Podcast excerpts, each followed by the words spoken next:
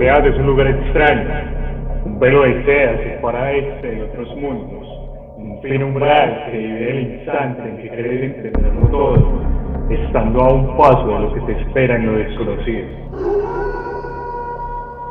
Atrévanse en esta noche del eterno otoño a acompañarnos mientras atravesamos el umbral de penumbra.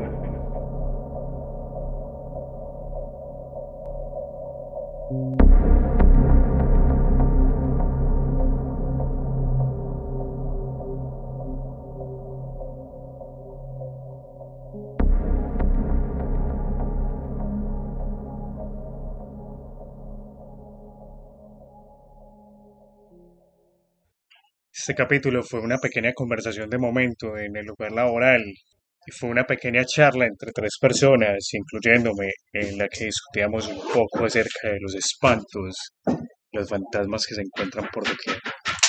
Parce, no, aquí no me pasó nada, pero en el otro sal sí me pasó.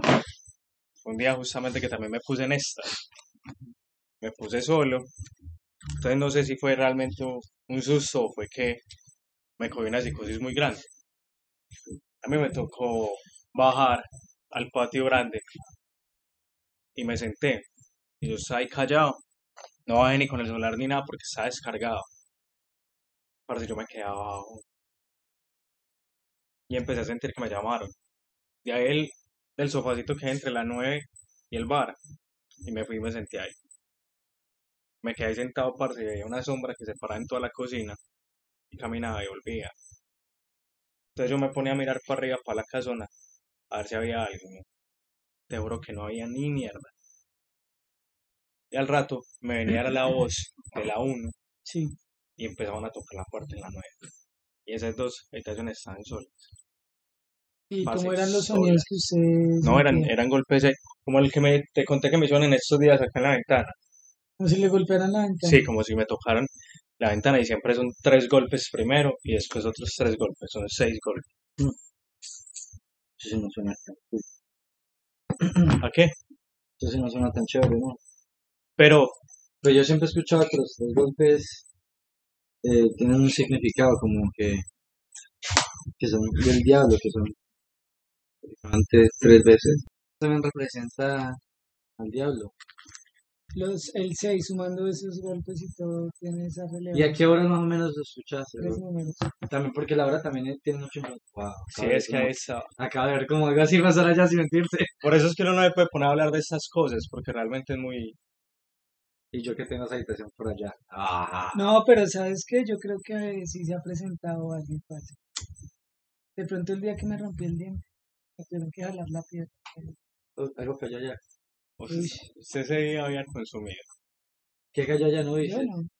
Una piedrita. Una piedrita. Ya iba a caer una piedrita. Una Es muy charro porque en, en una semana hemos tenido todas las experiencias y ahora sí nos estamos sentando con alguien que viene con un buen recorrido, estamos contando esto y por fin estoy grabando nuevamente. Y se va, No, Ah. pero nada, relax, acá estamos bendecidos y afortunados. de esa reja no puede pasar nada. No, ya estamos en bloqueo, ya el negocio está cerrado, por favor. no, no. Eso... Mi candela. Ah, yo no le he dado candela, qué mal fumado. A mí sí me va a tocar algo interesante hoy, solo allá en la última habitación. Ustedes por lo menos están aquí. Uno escucha, tú escuchas el grito del de una. ¿Has tenido alguna experiencia así Mira que yo no, ese tema o no? así que digamos, Como muy místico, pues, como del tema del miedo. Digamos, yo tuve una experiencia cuando viví solo un tiempo y en algún momento sentía la presencia como si fuera mí. Parce, mira, yo, yo, mi tía, mi tía es mi madrina, ¿sí? Y mm,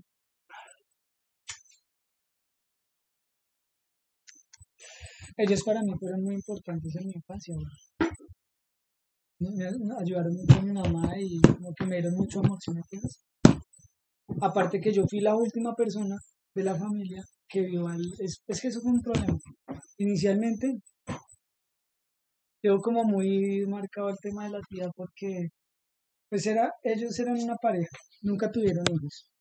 A mí, a mí me, me dieron educación, me ayudaron con todo, los útiles, me dieron la fiesta de primera comunión, me dieron bautizo, o sea, me querían muy chévere, güey.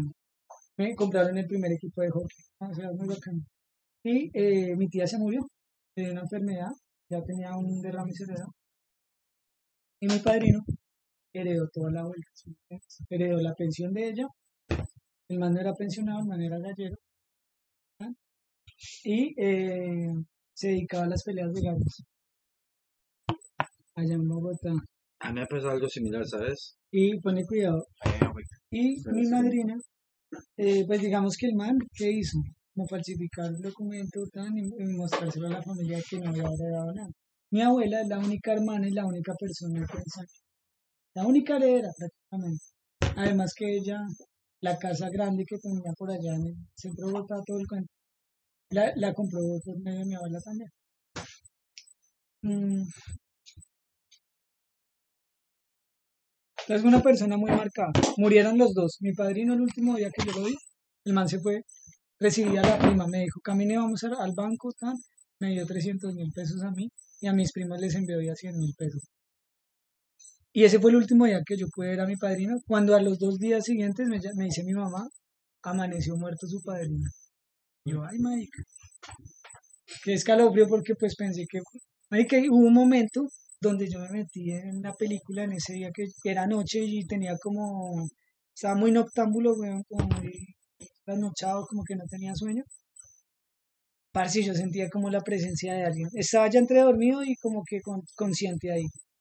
Marica, yo veía eso y sí veía una sombra, pero yo sentía como si fuera ella. Y yo, y yo como en vez de, sentí algún miedo en algún momento, pero cuando como que me metí en la película de que no era miedo, sino más bien era como una compañía en el momento, siendo que estaba todo oscuro. Parce, yo de pronto dije, o es un espíritu maligno, parce, y le estoy permitiendo que venga y parche conmigo acá y venga y soñamos los dos. O, o es algo bueno que de pronto estoy sintiendo y que de pronto lo manifiesto como si fuera un encuentro con mi vida, conmigo mismo, ¿sí me entiendes? Qué pena ahí meterte a la cuchara un momento, eso solamente es una noción de claridad y es, parce, es muy teso porque, por ejemplo, desde la teología plantean que eso son los espíritus, o sea, son las sombras que uno permite y deja ir entrando en la vida, que es lo que van pudriendo el alma. Bueno, ya continúa. Bueno, igual, ahorita lo importante es que ya nos comimos un sanduchito y ya tenemos el alma nutrida. A mí me ha pasado algo interesante también, ¿sabes? Así, algo similar. Sí, Ahora que yo recuerdo bien, sí, sí me pasa algo muy particular. Mira que yo desde los siete años, los siete, cuando tenía siete años fue la primera vez que me sucedió. Sí. Y la última vez que me sucedió fue el año pasado. Ah, ya lo con- Fue el año pasado. Sí, Eh, como dos semanas después de que mi abuela falleciera, yo entraba al cuarto de mi mamá un día, veo una sombra negra en una esquina. O sea, exactamente una sombra. Pero en mi mente yo veo a mi abuela. Yo, ok. la- yo veo toda la ok. actitud de mi abuela, o sea, pero es una sombra negra. Entonces la veo y veo que se mueve así como para un lado y se desaparece. boom. Bueno, yo soy muy pequeño, tengo siete años, entonces yo digo, bueno, puede que sea la imaginación. Le cuento a mi mamá, lloro, dejo de entrar al cuarto por ahí como tres semanas del miedo. Pasa un tiempo y nos mudamos a otra casa diferente. Pasamos a otro, a otro lugar. Sí, sí, sí. Eh, creo que ya estábamos en Estados Unidos. Ese fue el primer apartamento en el que vivimos en Estados Unidos. Cuando, cuando viajé Desde pequeño. Tenía 10 años y una vez llegando a la escuela, yo voy, a- voy para la cocina a servirme, eh, recuerdo exactamente todo, o sea, me voy a servir un plato de Kellogg's con Sí, sí, sí. leche, lo estoy sirviendo, cuando por el lado de la cocina pasa la misma sombra negra, así, para el cuarto, igualmente me vuelvo a pegar el susto de mi vida, dejo de entrar al cuarto como tres semanas, pasa.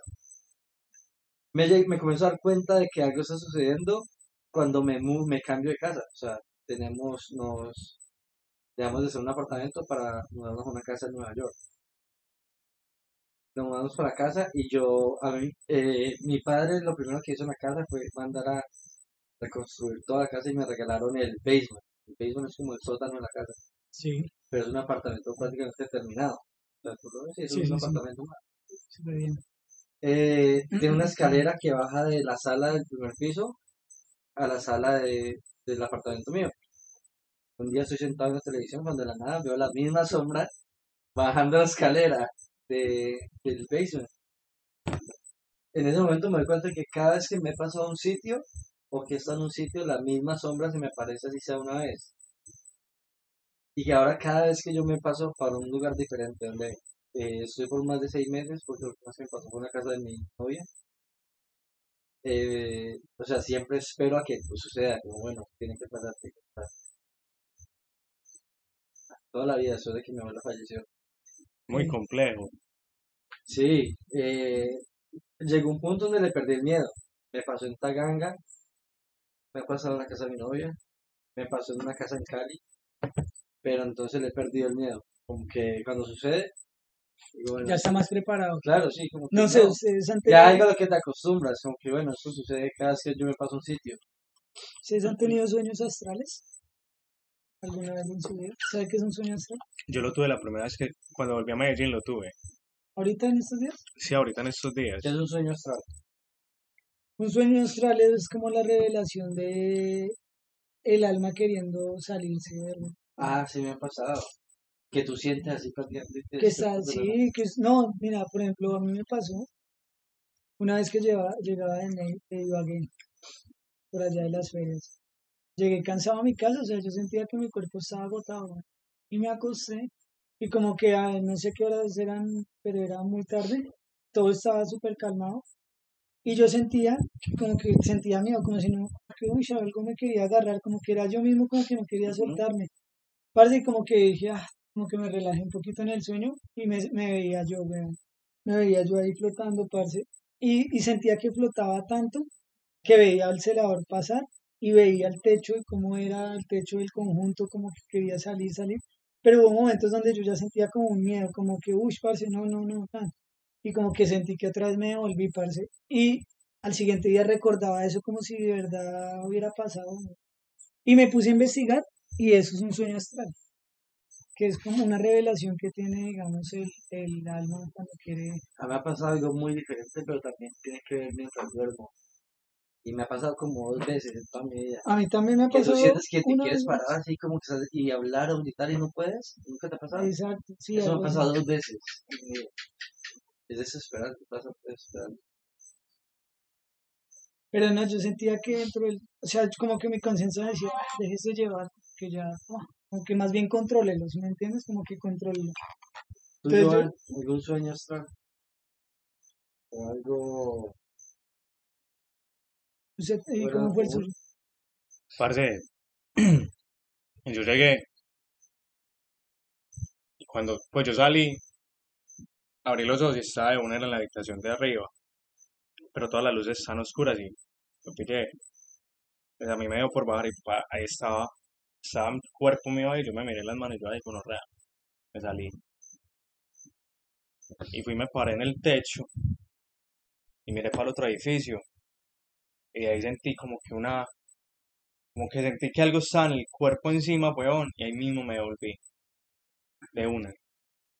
Sí, dicen, mire que de lo que yo leí sobre los sueños astrales, es que es una, es un método que utilizan hasta en la milicia, weón, en las guerras. Para Entonces, que anteriormente eso se usaba, digamos, para para pillar la- las estrategias de, de los otros, de los otras, de los otros lugares, ¿sí ¿me entiende? Como de todavía, y yo leía y hay personas que las meten como en cápsulas, como un avatar, weón, como un avatar. Tan como que son tan bien trabajados en el tema que buscan que el alma salga, explore, no sé qué, y, y que busquen estrategias de, como que descubrir la estrategia de guerra del enemigo. Muy loco. Y había otro, y había otro tema también que hablaban, era que ser, cua- las personas que practican eso, y que hay muchas personas que alrededor del mundo están desplegadas en eso, ¿sí? Y que logran controlar eso de una manera muy... Bueno, sí, Sí, ya es una técnica, ¿sí me entiendes? Es, una, es como la meditación. Ya es muy místico. Y el tema es, em, pues pillar también que hay, de lo que, de lo que entendí era que, digamos, hay sitios tan sagrados y con un campo bastante fuerte como el Vaticano. Y que llegando al Vaticano usted encuentra las almas más podridas, el alma, las almas más perdidas, llegando al Vaticano. Y cuando usted llega al Vaticano es imposible entrar, weón. es imposible entrar, nadie entra ahí. o sea, es- como un campo demasiado en la fuerte en ese tema. Pero ¿sabes por qué? Porque hay mucha información regada aparte de eso, entonces todo eso también se maneja con información de cómo entrar, cómo abrir ese tipo de puertas espirituales que ponen. Y el Vaticano es un lugar, parce, con un conocimiento espiritual muy puntual, que viene siendo el cristianismo.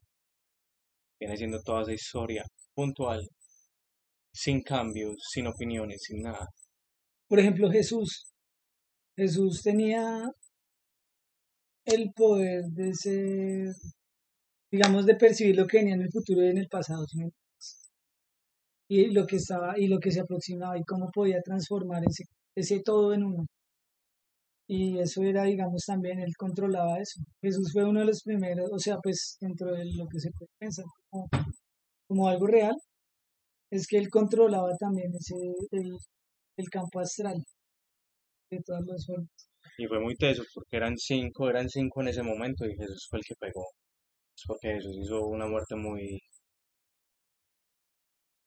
Muy Muy peculiar, creada, muy planeada, muy, muy, muy planeada, un escenario perfecto. muy planeado, claro. Yo voy a hacer el corte aquí. Grabamos 16 minutos. Estoy dando espacios para poder hacer los cortes. Gracias, Cuchos. Podcast, podcast de